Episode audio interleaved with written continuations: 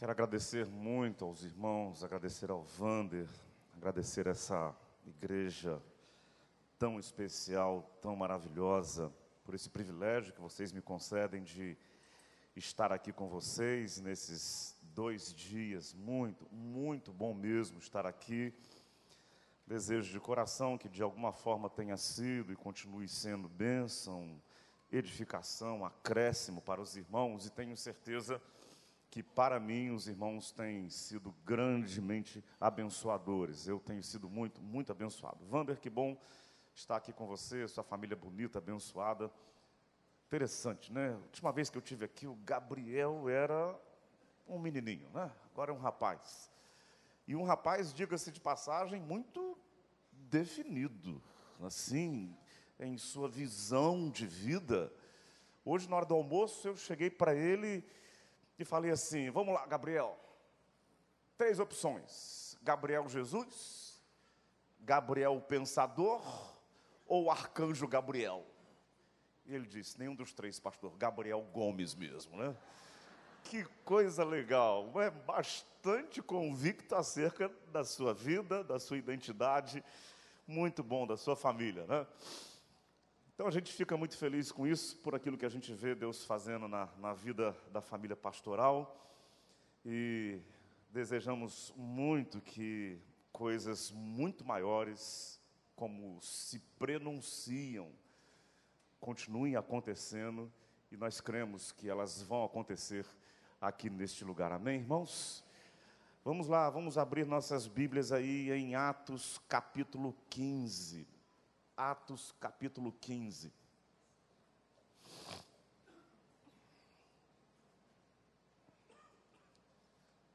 Tendo todo cuidado para que não seja inconveniente em hipótese alguma, ah, mais uma vez eu compartilho com os irmãos, né, eu não trouxe aqui agora um exemplar, mas, como bem disse o pastor Vander, ah, o projeto Cristolândia nasceu ali na Primeira Batista de São Paulo.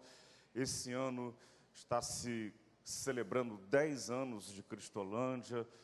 Ah, como eu tenho dito, falei isso ontem à noite, falei hoje de manhã, é como que com um santo orgulho que a gente menciona isso. Deus tem usado grandemente o Fernando Brandão, missões nacionais. Cristolândia se expandiu por todo o Brasil, mas nasceu lá no centro de São Paulo, nasceu na primeira igreja, Algumas experiências muito marcantes aconteceram no processo de surgimento e recomendo que você faça a aquisição desse livro, Cristolândia, Esperança na Cracolândia.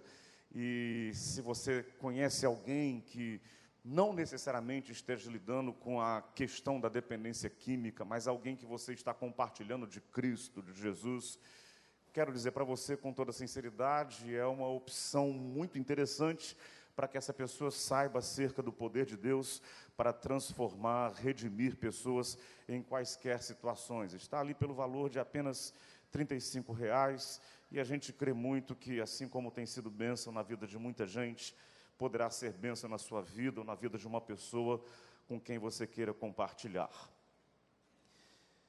Eu já preguei sobre este texto, Vander, uma quantidade imensa de vezes. Atos capítulo 16, a partir do verso 27.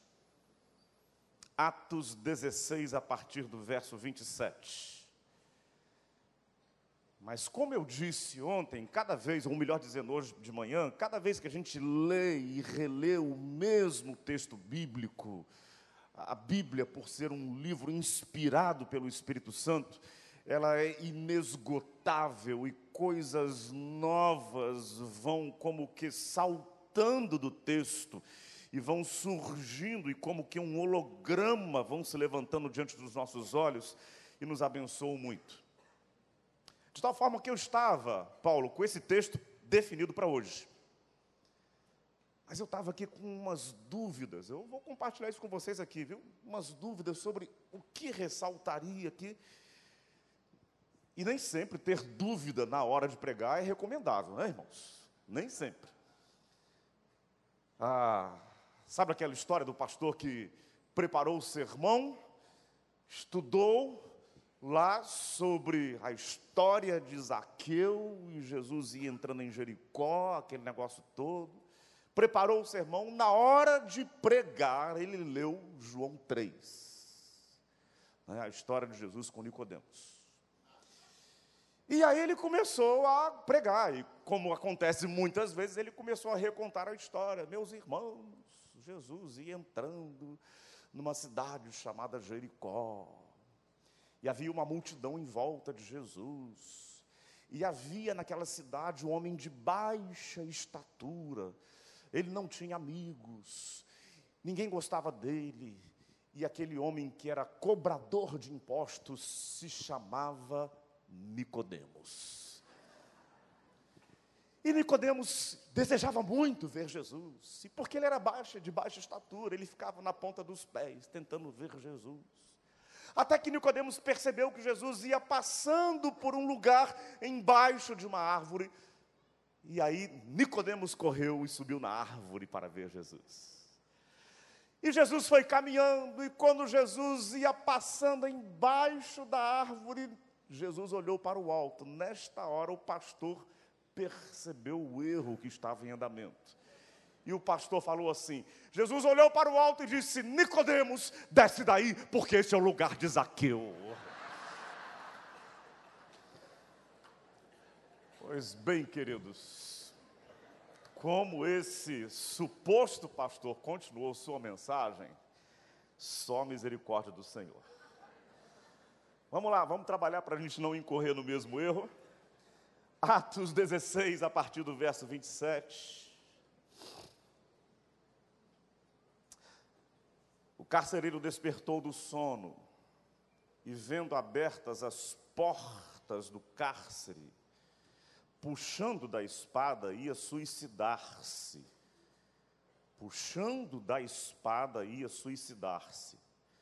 Supondo que os presos tivessem fugido, mas Paulo bradou em alta voz: Não te faças nenhum mal, todos aqui estamos, não te faças nenhum mal. Então o carcereiro, tendo pedido uma luz, entrou precipitadamente e trêmulo, prostrou-se diante de Paulo e Silas. Depois, trazendo-os para fora, disse: Senhores, que devo fazer para que seja salvo? Responderam-lhe: Crê no Senhor Jesus e serás salvo, tu e a tua casa. Crê no Senhor Jesus e serás salvo, tu e a tua casa verso 32. E lhe pregaram a palavra de Deus e a todos os de sua casa, naquela mesma hora da noite, cuidando deles, cuidando deles, lavou-lhes os vergões dos açoites. A seguir, foi ele batizado e todos os seus. Então, levando-os para a sua própria casa, levando-os para a sua própria casa, lhes pôs à mesa e com todos os seus manifestava grande alegria por terem crido em Deus. Espírito Santo de Deus maravilhoso,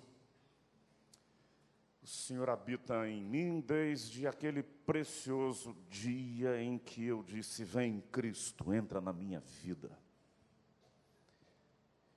E eu acredito, Senhor Deus, que assim acontece com todos aqueles que efetivamente têm o Senhor Jesus vivendo em suas vidas. Espírito de Deus, o Senhor usou a mente, o coração do teu servo Lucas, aproximadamente dois mil anos atrás, para registrar esta ocorrência que ao longo de dois mil anos tem inspirado milhões e milhões e milhões de pessoas neste planeta. Então o Espírito de Deus usa esta palavra, este relato, para que todos nós sejamos abençoados, em nome de Jesus. Amém e amém. Eu tenho dito com muita frequência na igreja onde eu tenho o privilégio de ser pastor, na primeira de São Paulo, que uma das coisas que mais me fascina no texto bíblico é o fato de que aquilo que está registrado, coisas que aconteceram dois mil anos atrás, dois mil e quinhentos anos atrás, três mil anos atrás, três mil e quinhentos anos atrás, essas coisas podem ser reeditadas na atualidade, podem ser revividas, podem ser experimentadas em novo contexto, em novos formatos, em novas situações, mas as mesmas interferências, intervenções, manifestações dos céus que aconteceram nas vidas dos heróis bíblicos milênios atrás, eu creio e creio muito que elas podem ser vividas hoje. Eu tenho dito com muita frequência que eu não sou cessacionista. Cessacionismo é uma corrente teológica daqueles que entendem que as manifestações sobrenaturais da Bíblia, elas cessaram, daí o nome cessacionismo, elas cessaram com a conclusão, com o fechamento do cânon, os 66 livros. Ou seja, a partir desse raciocínio, o que nós temos que fazer é estudar e pregar e ensinar aquilo que está escrito aqui.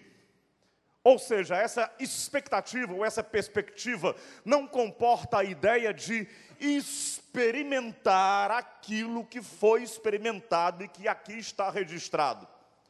Ou seja, essa possibilidade cessou.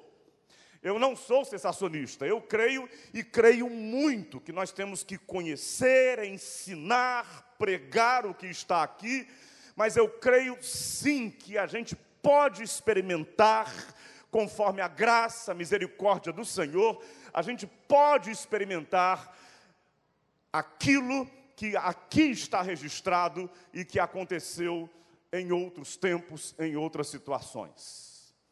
Portanto, eu quero dizer que eu creio que muito disso que nós acabamos de ler, a gente pode voltar a viver. A gente pode viver como Paulo viveu, como Silas viveu, como aquele carcereiro viveu, como a família daquele carcereiro viveu, como a esposa dele viveu, como os filhos viveram. A gente pode experimentar esse negócio ainda em nossos dias, a gente pode experimentar esse negócio ainda em nossas famílias hoje. É com esta convicção que eu leio esse texto para vocês. Ou seja, o Evangelho não é para ficar apenas na dimensão intelectiva, do assentimento intelectual. O Evangelho, podemos experimentá-lo numa dimensão vivencial. Eu posso lhes afirmar, meus irmãos, enquanto a gente cantava, adorava, em alguns momentos eu fechava os meus olhos, eu parava de cantar, porque nitidamente, nitidamente, o meu aparato sensitivo me dizia: presença do Espírito de Deus está nesse lugar, a glória do Senhor está nesse ambiente, o Senhor se faz presente aqui nesse lugar. Eu creio nesse negócio, creio muito nisso. Pois bem, o que, que aconteceu ali de tão especial e que a gente pode voltar a experimentar? Primeiro eu quero mencionar algo de ordem muito prática, comportamental. Ou seja, aquilo que aquele carcereiro fez, e eu penso que nós, como famílias, que conhecemos Cristo, que conhecemos Jesus, precisamos trazer isso para a nossa existência, mesmo em dias tão distintos, mesmo em contexto tão diferente. Diz o texto que aquele carcereiro, naquela mesma hora da noite, levando-os para a sua própria casa, levando Paulo e Silas para a sua própria casa, curou-lhes os vergões. Em outras palavras, tratou das feridas de Paulo e Silas, e mais, pôs-lhes a mesa.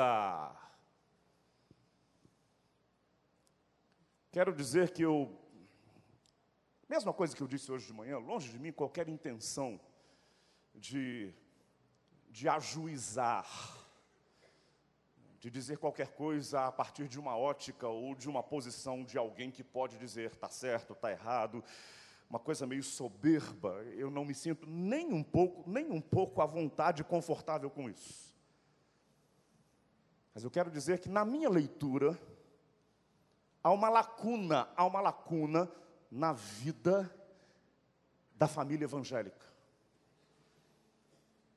Nós que lemos a Bíblia, que conhecemos muito bem as Escrituras, nós que conhecemos muito bem a palavra de Deus, sabemos muito bem da horizontalidade da fé, o quanto é fundamental para a fé cristã o compartilhar, o quanto é essencial para a fé cristã o dividir, o olhar para o outro, o quanto é fundamental o praticar a generosidade. E me parece que essa é uma área da nossa espiritualidade, da nossa compreensão bíblica, que nós vamos, mesmo com o passar do tempo e mesmo com todo o conhecimento bíblico, nós vamos como que suprimindo, deixando esse negócio num canto escondido, esquecido da nossa vida cristã. Naquela hora da noite, o carcereiro levou Paulo e Silas para sua casa. Naquela hora da noite, Paulo e Silas serviram, ou seja, o carcereiro serviu a mesa para Paulo e Silas. Naquela hora da noite, o carcereiro cuidou dos vergões, tratou das feridas. Querido irmão, pai de família, ensine a sua casa, preste atenção nisso, ensine a sua casa a prática da generosidade. E eu quero lhe afirmar, quero lhes afirmar, bênçãos especiais dos céus virão sobre a sua casa bênçãos especiais. A Bíblia tem vários exemplos de pessoas que cultivaram essa alegria, esse prazer de servir, esse prazer de ser bênção na vida do outro, esse olhar especial para com o outro, e suas casas foram abençoadas. Cornélio, no capítulo 10 de Atos, diz lá que ele era um homem generoso, compartilhava coisas com muitas pessoas, juntamente com toda a sua família, e ele incessantemente orava com toda a sua família, e isso era prática, isso fazia parte do dia a dia, do cotidiano, da regularidade da sua família, por iniciativa dele, distribuía esmolas, tinha este prazer sendo cultivado pela sua casa. Um dia, pela ação do Espírito de Deus, Deus mandou Pedro até lá, e quando Pedro chega até a casa dele, os céus se abrem e o poder dos céus se manifesta na casa de Cornélio, e toda a família experimenta a manifestação da glória do céu. Aleluia! Eu tenho absoluta convicção, aquele tipo de procedimento, compartilhar, olhar para o outro, a minha casa precisa ser um lugar de cura, de compartilhamento, de generosidade. Tenho absoluta convicção, ainda mais que o texto diz que isto como que chegou até a presença de Deus e ficou registrado na memória do Senhor. Um outro exemplo bíblico, o apóstolo Paulo diz que num dos piores, num dos piores momentos de sua vida, Onesífero.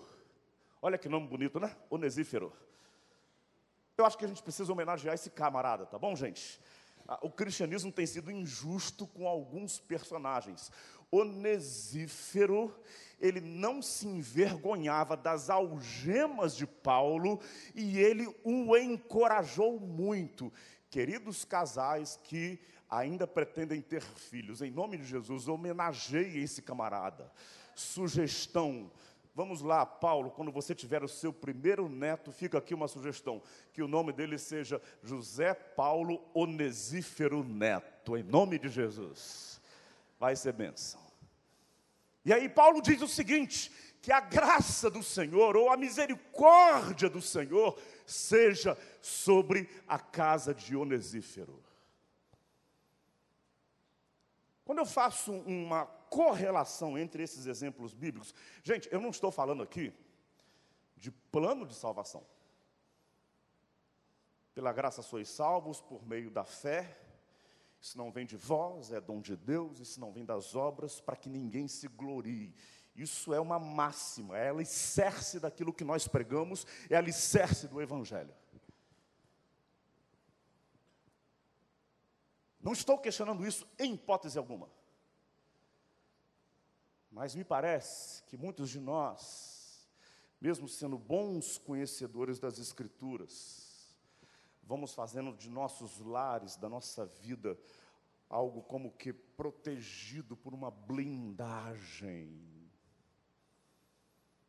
E vamos nos tornando cada vez mais voltados para as nossas próprias preocupações, vamos focando a nossa vida em nossos próprios desejos, nossos próprios interesses e vamos fazendo de nossa vida familiar uma espécie de uma clausura. Talvez você esteja deixando de experimentar muita coisa preciosa de Deus. Talvez você esteja deixando de experimentar muitas manifestações dos céus, bênçãos, porque talvez esta seja uma área da espiritualidade, uma área da vida cristã que você esteja negligenciando significativamente. Meu irmão, deixa eu dizer isso para você, ensine os seus filhos a prática da generosidade em nome de Jesus. Ensine a sua casa a relevância que é você abrir o seu lar para que pessoas sejam curadas, para que gente seja tratada, para que gente seja abençoada que você compartilhe a sua mesa, ou seja, muito daquilo que Deus te concede, para que outros sejam socorridos pelo Senhor. Eu quero te afirmar, comece a fazer isso, e as suas orações chegarão de modo especial até o Senhor, e bênçãos especiais começarão a vir dos céus sobre a sua casa, em nome de Jesus. Segunda coisa que eu quero dizer para você, que eu acho que é muito significante nesse texto. Vejam só, o texto nos diz: ia suicidar-se, supondo que os presos tivessem fugido. Ia suicidar-se, é o que o carcereiro estava prestes a fazer. Repete comigo essa expressão, irmão. Ia suicidar-se. Eu quero falar algo agora muito especial. Esse é um congresso de família, cuidando, o exercício do cuidado. Quero falar algo muito especial, possivelmente e provavelmente a casais aqui presentes essa é uma das grandes bênçãos de a gente poder pregar na igreja que a gente não conhece quase que ninguém, ou imensa maioria. Casais que talvez estejam vivendo um momento crítico, próximo do suicídio conjugal. Deixa eu dizer para você, querida esposa, deixa eu dizer para você, querido esposo, causas que parecem estar perdidas, não estão perdidas segundo a ótica de Deus. Causas para as quais aparentemente não há solução, os céus podem se abrir e aquilo que aparentemente não há mais o que fazer, de repente, algo de surpreendente pode acontecer. Eu te afirmo isso em nome de Jesus. Digo isso porque leio isso, digo isso porque isso faz parte da minha vivência pastoral. faz parte da minha vida, faz parte da minha igreja, Primeira Batista de São Paulo. Causas para as quais aparentemente não há solução, causas que aparentemente são perdidas, não são causas perdidas. Creia nisso em nome de Jesus. Oito anos atrás, primeira turma de obreiros, também chamados radicais da Cristolândia, que se formou completamente, toda ela formada de oriundos, de convertidos das Cristolândias. Os radicais são aqueles irmãos, a princípio, que saem das igrejas e vão trabalhar nas Cristolândias como voluntários, missionários temporários. Aquela foi a primeira turma totalmente formada de pessoas que foram restauradas, libertas, transformadas, advindas do crack da dependência química através da Cristolândia. Agora, todos eles seriam obreiros. E eles moraram nas dependências da Primeira Batista de São Paulo durante quatro meses. O curso foi todo lá. Até que um dia, preste atenção, não fique escandalizado com o que eu vou te dizer, tá? Naquele período de quatro meses, um dia alguém falou assim, Pastor Paulo, você sabe que nessa turma aí de quase 70, tem, tem um ex-pastor. Eu disse, como? Ex-pastor? Isso, ex-pastor. Ele, ele já foi pastor, ele já foi casado, ele tem filhos, ele tem uma ótima formação, mas por circunstâncias trágicas ele se divorciou, a sua vida tomou um rumo horrível, ele foi parar na Cracolândia e agora esse camarada como que se reconverteu ao Senhor Jesus. Aleluia. E aí eu procurei. Fui conversar com ele. Arlen, Arlen Mafra. E aí ele me disse: Pastor, olha, eu já sou muito grato a Deus por tudo aquilo que o Senhor tem feito na minha vida. O passado, já perdi minha mulher, já perdi meus filhos, perdi o meu ministério, fiz muita coisa errada, muita bobagem. Então tá bom, o Senhor me tirou daquele estado trágico de dependência química e me trouxe para a luz. Tá bom demais. Eu disse, Arlen, eu quero dizer para você aquilo que aparentemente está perdido, não está perdido. Você não foi um pastor, você é o pastor Arley. Meus irmãos, aproximadamente um ano depois, eu estava fazendo no altar da primeira igreja batista de São Paulo o novo casamento do Arlen Mafra com a sua mesma esposa. Agora o divórcio estava sendo desfeito. E agora ele, a esposa, filhos e até já alguns netos estavam ali, ele se casando novamente com a mesma esposa. Aleluia! Aquilo que parecia completamente perdido, improvável, o poder de Deus operou na vida dele. Deixa eu dizer para você hoje, seu casamento está restaurado Hoje o seu ministério está restaurado e Arlen Mafra é um dos pastores da primeira igreja batista de São Paulo, diretamente das ruas da Cracolândia para o púlpito da primeira igreja. Você está entendendo porque eu disse no início dessa meditação o quanto eu creio que aquilo que está relatado aqui não é coisa apenas do passado, de dois mil anos atrás, é coisa que pode ser revivida, pode ser reeditada, pode ser experimentada nos dias de hoje, trazemos essa experiência vivida por aquele carcereiro, de quase que destruição completa da própria vida, da família, trazemos isso para hoje. O mesmo poder de Deus que se manifestou naquela vida, que restaurou aquela casa, esse mesmo poder, irmão, preste atenção nisso, esse mesmo poder pode se manifestar no seu casamento hoje, em nome de Jesus. Esse mesmo poder pode se manifestar na sua casa nos dias atuais. De repente, os céus se abrem, acontece um terremoto abençoadíssimo na sua casa e vem a restauração que você tanto deseja e julgava improvável. E aí eu caminho para a última parte dessa meditação que eu trago para você.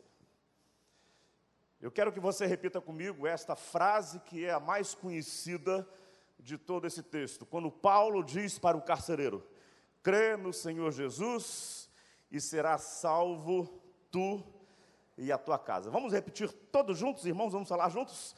Crê no Senhor Jesus e será salvo tu e a tua casa. Que salvação é essa? Vamos lá, eles estavam em Filipos. Poucos anos após o início da igreja do Senhor Jesus. Conceito de vida eterna no céu, a compreensão de perdição eterna, fazem parte da cosmovisão cristã. Filipos era uma cidade de cultura completamente definida pela cosmovisão grega. A ideia de salvação eterna, crê no Senhor Jesus Cristo e será salvo, ou seja, você vai para o céu, você e a sua casa. Isso era completamente estranho, desconhecido coisa completamente exógena, que não fazia parte do mundo daquele homem. Com absoluta convicção, eu digo para os irmãos que quando Paulo diz crê no Senhor Jesus e será salvo. O que Paulo estava dizendo para aquele carcereiro de cultura grega, de cosmovisão definida pela cultura grega, o que Paulo estava dizendo para ele não era o seguinte: olha, crê no Senhor Jesus e quando você e a sua casa chegar o dia da partida de vocês, primeiro você, sua mulher, depois os seus filhos, todos irão para o céu e vão morar de eternidade em eternidade com Jesus. Não era isso, não era isso que Paulo estava dizendo. Aquele homem não entenderia isso, ele desconhecia isso completamente. O que Paulo estava dizendo é o seguinte: creia no Senhor Jesus, porque o nome de Jesus é nome que é sobre todo nome. Creia no Senhor Jesus, porque há poder no nome de Jesus. E a partir do momento em que você crê no Senhor Jesus, o céu vai começar a descer sobre a sua casa. Esse era o olhar de Jesus, esse era o olhar do Novo Testamento. Como que a oração do Pai Nosso nos diz, meus irmãos? Pai nosso que está nos céus, santificado seja o teu nome. Venha Veja só, o movimento não é vamos, vamos para o céu. O movimento é venha, que desça, que se manifeste aqui o teu reino, que o reino dos céus venha e desça e se manifeste aqui onde nós estamos hoje. Aleluia, coisa maravilhosa. Louvado seja o nome do Senhor por isso. Eu quero lhes afirmar, eu tenho a mais absoluta convicção disso. Crê no Senhor Jesus e será salvo tu e a tua casa. A sua casa será lugar aqui na terra que será visitado visitado pelo céu, será lugar aqui na terra que será visitado pela glória do Senhor Jesus, será lugar aqui na terra onde as coisas que acontecem lá no céu vão começar a acontecer aqui, na sua casa, na sua família, com a sua esposa, com seus filhos, entre os seus. Tenha certeza disso. Abra o seu coração para Jesus, abra o seu coração para o Filho de Deus, e você vai experimentar o céu descendo sobre a sua casa hoje, a partir do presente. E eu quero dizer isso para você, querido. Eu tenho absoluta certeza, absoluta certeza, e não tenho qualquer tipo de dúvida acerca disso, quando o Senhor me chamar, eu tenho 55 anos, meu projeto de vida é que isso aconteça daqui a uns 70 anos mais ou menos.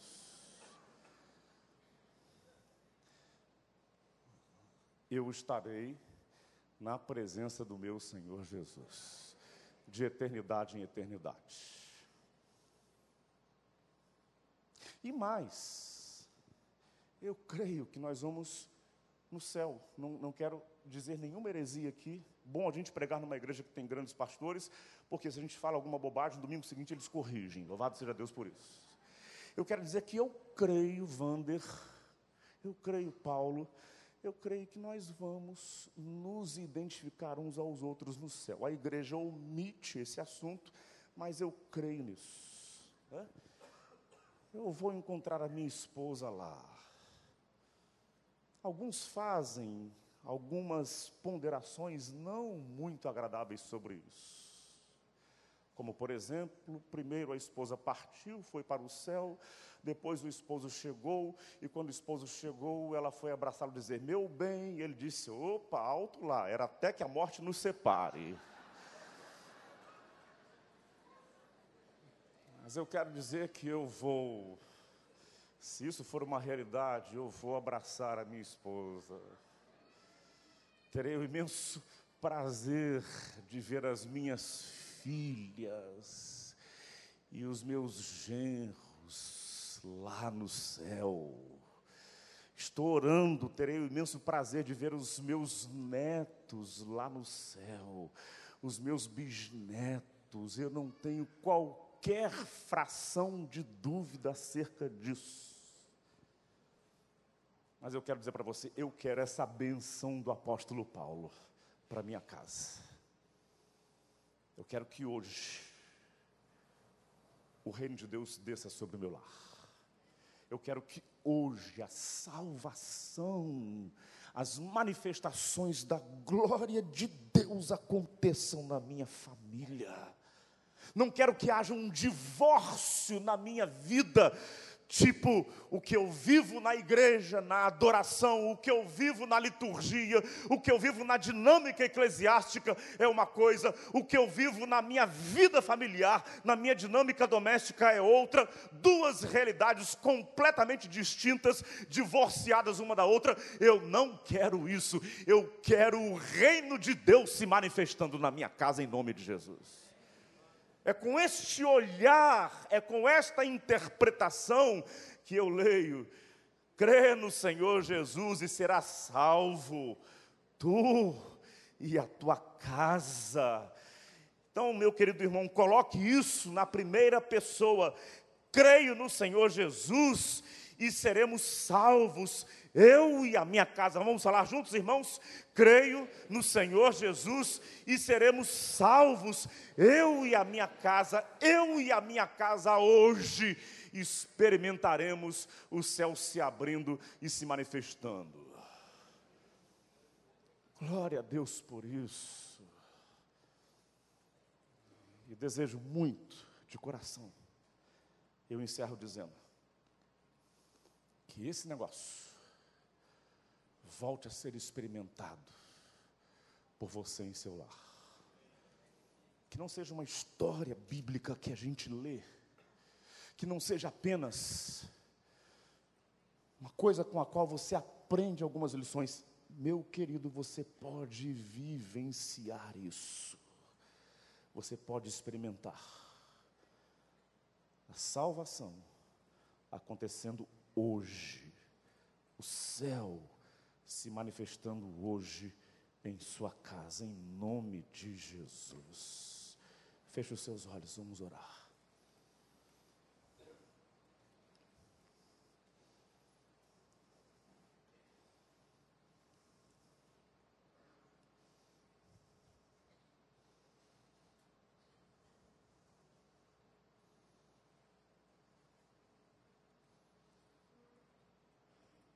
Primeiro lugar, querido irmão,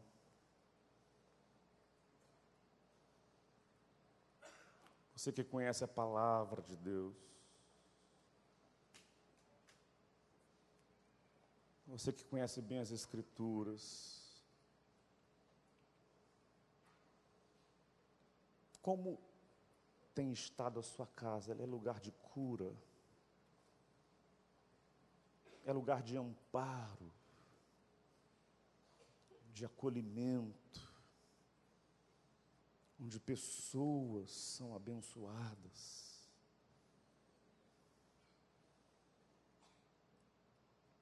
Ore agora especificamente por isso, irmão. O livro de Hebreus nos diz: pratiquem a hospitalidade, porque alguns, sem o saber, acolheram anjos. Sim, você veio aqui para ser abençoado, você veio aqui para buscar bênção para você, para sua casa, para sua vida, isso é legítimo. Eu também vim.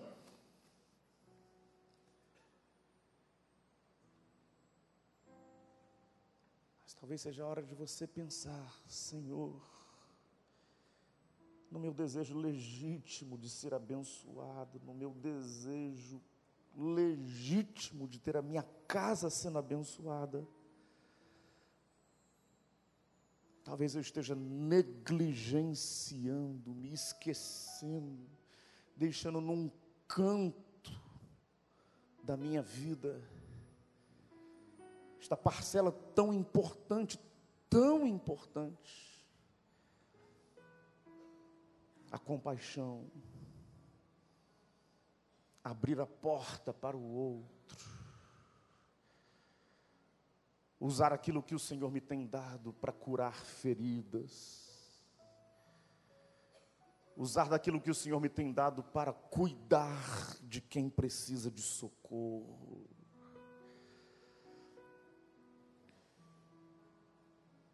Irmão, queira ser abençoado, peça agora, Senhor, abençoa a minha vida, Senhor, abençoa o sustento da minha casa, Senhor, abençoa a minha família, Senhor, abençoa os meus filhos, Senhor, nos faz prosperar. Sim, irmão, peça isso ao Senhor, mas com mesma intensidade, peça ao Senhor, Senhor, usa da minha vida, usa daquilo que eu tenho, usa daquilo que o Senhor nos tem dado para que outros sejam abençoados em nome de Jesus. Eu quero abrir, Senhor Deus, as portas, talvez literalmente, talvez simbolicamente, quero abrir as portas da minha casa, da minha vida, para que gente seja curada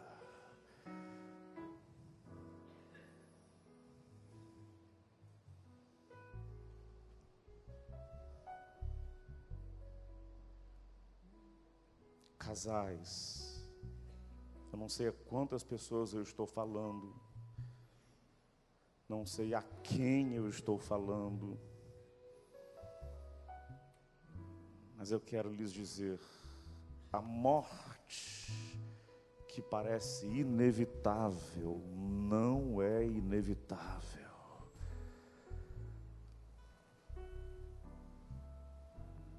Aquilo que é improvável, o Senhor pode fazer. Comece a orar, esposa, pelo seu esposo. Comece a clamar ao Senhor pela vida dele. Comece a orar, esposo, pela sua esposa. E se há algo muito crítico em andamento no seu casamento, comecem agora a orar, Senhor Deus faz algo sobrenatural acontecer em nossa vida.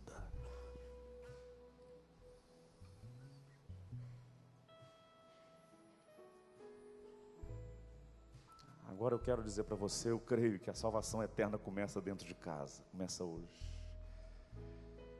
Você quer essa salvação?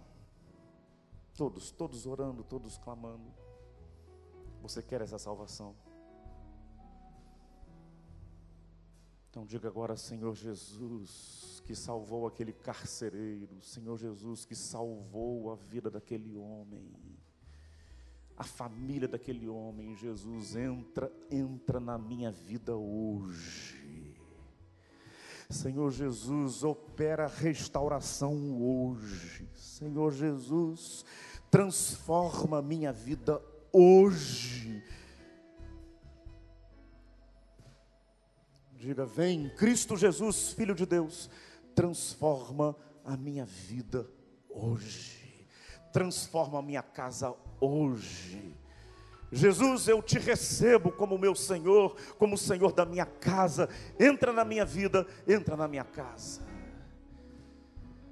Se você faz essa oração agora, talvez você jamais tenha feito esse convite marcante ao Senhor Jesus. Você faz agora, eu vou pedir a você com coragem, com muita coragem. Possível até que seja a primeira vez que você esteja num templo, com muita coragem. Erga bem alto uma de suas mãos, porque essa igreja vai orar por você. Deus abençoe. Deus abençoe. Deus abençoe. Deus abençoe. Deus abençoe. Deus abençoe. Deus abençoe. Deus abençoe. Eu creio que a salvação de Jesus começa hoje na sua casa. Para este momento. Começa agora. Os céus podem se manifestar lá na sua casa hoje, assim como os céus se manifestaram na casa daquele carcereiro. Então diga: Vem Jesus, eu me entrego a Ti, eu te recebo como meu redentor. Se você está fazendo isso, como tantas outras pessoas fizeram, levante bem alto uma de suas mãos. Há mais alguém? Lá à minha esquerda. Isso, Deus abençoe, Deus abençoe, Deus abençoe aqui. Aleluia, Deus abençoe, Deus abençoe. À minha direita, mais alguém? Isso, Deus abençoe lá. Amém.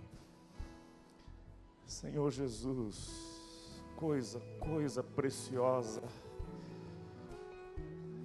é sabermos que com a mesma intensidade o teu poder se manifesta, ainda hoje. E eu creio, Senhor Deus, que isso está acontecendo, isso começa a acontecer nessas vidas agora, Pai. Nessas famílias a partir desta noite, eu creio nisso, Pai. Em nome de Jesus, amém, amém. Agora, antes da gente ficar de pé, olhem bem para cá. Se você conhece bem uma igreja evangélica, você sabe o que nós vamos fazer agora. Se você não conhece bem, não ache isso tão estranho. Mas Jesus disse: A minha casa será chamada casa de oração, e esse lugar agora se transforma num altar de oração. Se você levantou uma de suas mãos dizendo: Vem Jesus, entra na minha vida, entra na minha casa, que o teu reino desça e venha hoje sobre a minha casa. Você levantou a mão agora sim. Então, enquanto a gente vai cantar, essa igreja linda vai cantar. Eu vou esperar você, eu vou descer aqui, eu quero te abraçar. Essa igreja quer orar por você, quer orar pelo seu lar, quer orar pelo seu casamento, quer orar pelos seus filhos. A gente vai cantar. Não, não se deixe conter pela timidez. Vamos todos ficar de pé e eu vou esperar você aqui. Pode chegar aqui que nós vamos orar por você. Você que levantou a sua mão, ou ainda que não tenha levantado a sua mão, chega aqui, porque nós vamos orar por você agora.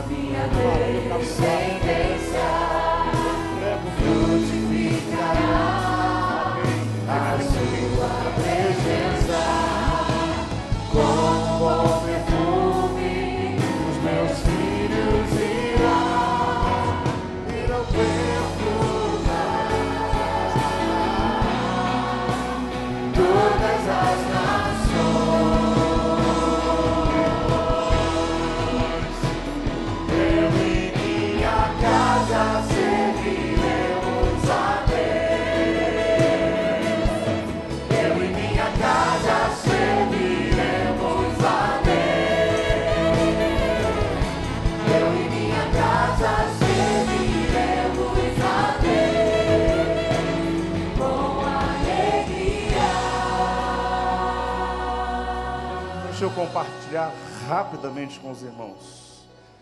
Está aqui o Fabrício. Está aqui o Luiz Carlos.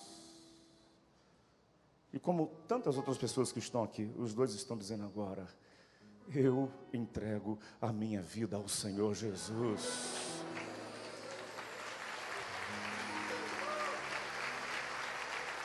E eles disseram agora: Eu quero, eu quero, eu quero a salvação, o reino dos céus, eu quero esse negócio descendo sobre a minha casa hoje. Não apenas a salvação para após a morte, mas hoje. E eu creio nisso, queridos, eu creio muito.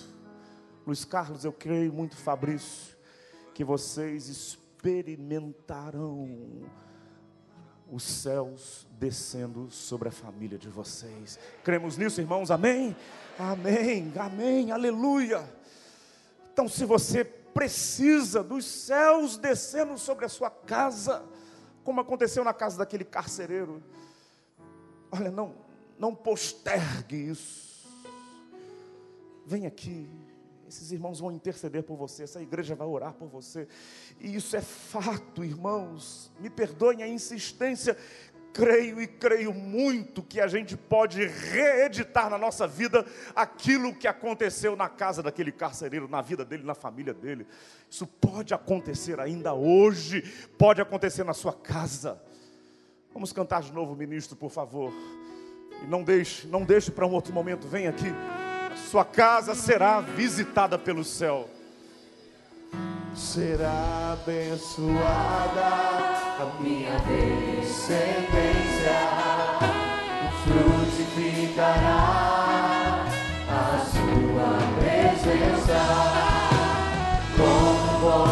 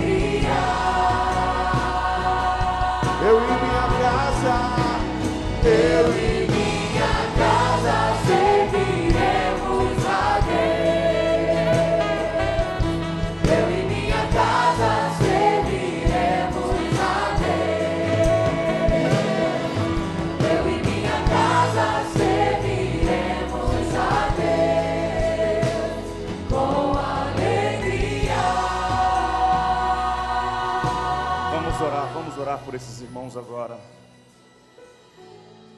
Fechem os seus olhos, irmãos, estendam suas mãos em direção a essas tantas pessoas que estão aqui. Queridos, vocês que estão aqui à frente, a partir de agora vocês têm um pastor. Vocês têm, vou dizer assim simbolicamente, uma pastora. Pastor Vander, Amanda, venham aqui por favor, os dois queridos. Eles vão orar por vocês agora. Luiz Carlos, Fabrício e tantos outros que estão aqui. Eu quero dizer que a partir de agora vocês têm pastores, gente de Deus, gente ungida pelo Senhor. Você que está aqui na frente, olhe para cá. Você que veio aqui na frente, olha para cá. Eu não conheço, não sei quantos são da igreja, quantos estão vindo agora para uma nova experiência e agora com Cristo. Saibam disso, aqui está uma família, família de Deus, da qual vocês podem fazer parte. Amém, irmãos?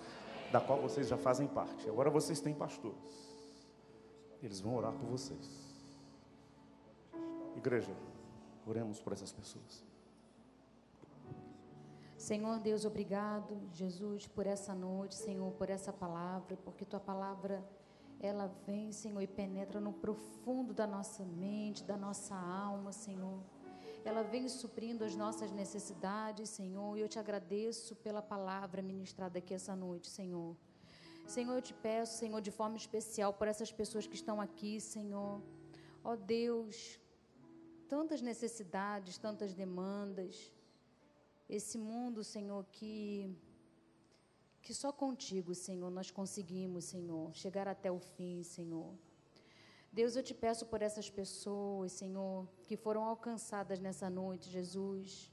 Eu não sei qual a necessidade específica que moveu cada uma até o teu altar, Senhor, mas tu sabes e que tu entres, Senhor, com a intervenção, Senhor, para cada caso aqui, Senhor. Ó Senhor, que essas pessoas possam ter uma experiência íntima e pessoal, Senhor, contigo, Senhor. Que eles possam, Senhor, vivenciar, experienciar, Senhor, o Jesus da Bíblia, Senhor. Que esse Jesus possa ser alguém íntimo, Senhor, o Deus verdadeiro de cada um, Senhor. Que nenhum deles, Senhor, se afaste, Senhor.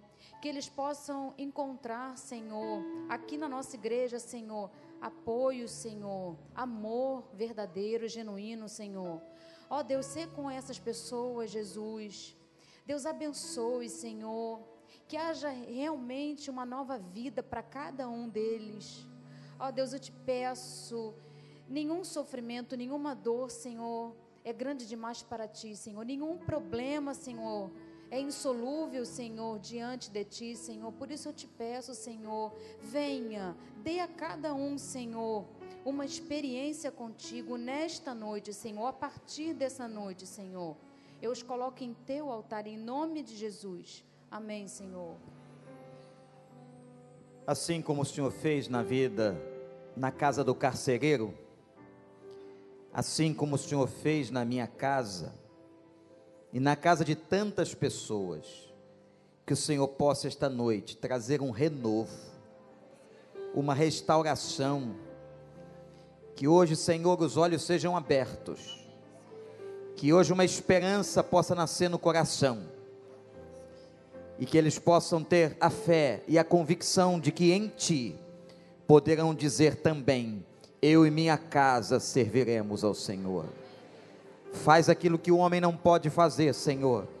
Muito obrigado pela instrumentalidade do teu servo, pela presença tão especial do teu espírito aqui.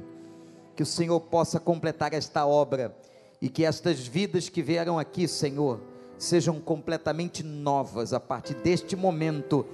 Que um renovo seja feito em seus corações para todo sempre. Nós te louvamos e suplicamos em nome do Senhor Jesus. Amém